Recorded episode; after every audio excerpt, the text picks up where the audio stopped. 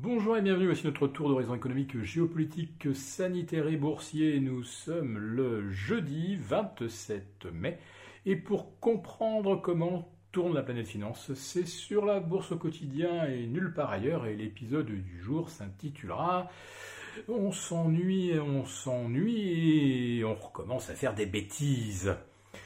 Oui, il y en a qui ne peuvent pas s'empêcher de faire des opérations, euh, de tenter des coups spéculatifs. Et c'est vrai que avec des marchés qui stagnent depuis lundi, euh, on n'a pas vraiment euh, d'opportunité de prendre des positions directionnelles, d'aménager les stratégies moyen terme. En fait, la plupart des opérateurs demeurent l'arme au pied.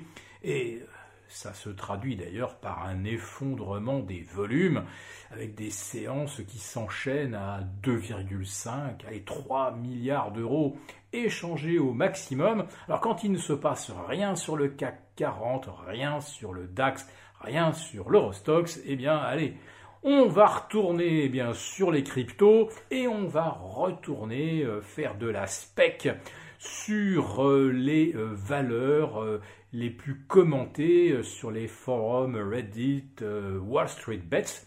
Et bah, le Wall Street Bets, on est en plein dedans de nouveau avec des, de soudaines envolées totalement incompréhensibles d'un point de vue fondamental euh, sur GameStop. Et puis eh ben, bah, aujourd'hui c'est AMC, vous savez, l'exploitant de salles de cinéma aux États-Unis, qui euh, gagne des 25-30% en séance alors qu'il n'y a euh, aucune information nouvelle concernant ces deux entreprises. Non, c'est que toute la haute monnaie, eh bien, elle cherche à faire quelque chose. Donc voilà, c'est reparti. Sur ces valeurs volatiles et euh, sur les cryptos, puisqu'on retrouve le Bitcoin à pas loin de 40 000 dollars. Alors, euh, quand on regarde le graphique, on voit que ça peut remonter jusqu'à 41 000. Euh, sur l'Ethereum, voilà, ça repasse au-delà des 3002. vous repérerez assez facilement une grosse résistance aux alentours de 3300. On pourrait, voir se dessiner une symétrie sur le Bitcoin et l'Ethereum. Méfions-nous. Et puis ben, euh, sur GameStop et AMC, euh, bah là ça y est, toutes les, euh, toutes les résistances court, moyen terme ont été explosées hier.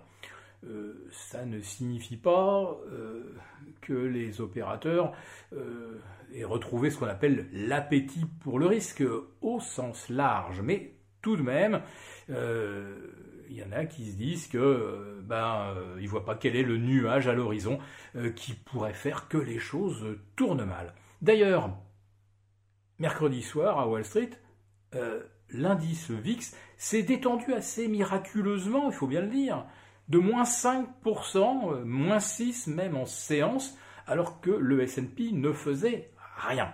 Oui, le S&P, c'est le sous-jacent auquel est rattaché le VIX. Donc le VIX mesure le niveau de stress ou de confiance sur le S&P. Il ne se passait rien, rien de rien sur le S&P ni hier ni avant-hier, et pourtant dans ce coup, pouf, une soudaine détente vers 19,6. On se rapproche du plancher annuel des 18,3.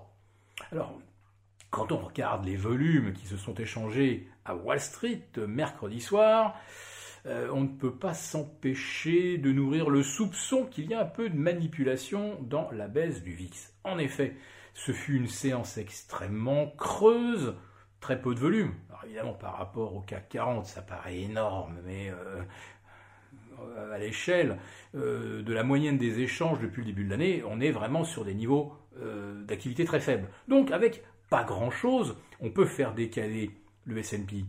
Mais avec encore moins de capitaux, on peut également faire décaler le VIX à la baisse. Or, euh, les euh, algos, qui sont, si j'ose dire, un petit peu bêtes et disciplinés, euh, ils regardent d'abord cette référence qui est le VIX, le baromètre du stress. Pas de stress, ça veut dire feu vert pour les acheteurs. Je ne vous parle pas d'acheteurs de chair et d'os. Non, c'est le feu vert pour les programmes d'achat. Et euh, on a vu hier, euh, eh bien, euh, les, les principales lignes euh, se constituaient sur bah, les semi-conducteurs. À Paris, c'était les valeurs du luxe, vous voyez, euh, les éternelles favorites, celles qui sont en tête de tous les programmes d'achats algorithmiques. Donc avec très peu de moyens, très peu de capitaux, vous faites baisser le VIX et derrière, eh bien, vous allez avoir mécaniquement une hausse symétrique des indices américains. Et euh, ça va commencer naturellement par les valeurs favorites. On achète ce qui est le plus cher et on délaisse évidemment les euh, valeurs euh, qui sous-performent. Et puis il y a bien sûr cette exception donc des championnes de la volatilité où là dès qu'il y a un momentum positif, eh bien on sait qu'elles vont elles aussi surperformer. Mais je le répète, tout ça, ça sent quand même la manipulation. Mais pour le CAC 40, je ferai une exception aujourd'hui car euh, nous avons un nouveau record absolu. Pour le CAC 40, Global Return à plus de 18 170 points. Et là, c'est lié à deux locomotives qui sont euh, Airbus et Safran. Airbus qui prévient ses sous-traitants qu'on va revenir à une cadence proche de celle de l'avant-crise d'ici 2024. Alors on y croit ou pas, en tout cas à Paris, on a l'air d'y croire. Et pendant que le CAC 40 gagne 0,6 ou 0,7%, le DAX euh, ou euh, la EX à Francfort qui ne, comporte pas de valeurs aéronautiques recule de moins 0,4 à 0,5%. Autrement dit, Cocorico, nous avons aujourd'hui une envolée du CAC en solo. Mais pour le reste des mouvements euh, haussiers à Wall Street, de nouveau je le dis, on s'ennuie. Donc on est prêt à refaire des bêtises. Si cette vidéo vous a plu, n'hésitez pas à mettre un pouce. On vous retrouve demain pour notre live euh, hebdomadaire du vendredi. Et puis, ben, ça sera également la conclusion du mois de mai.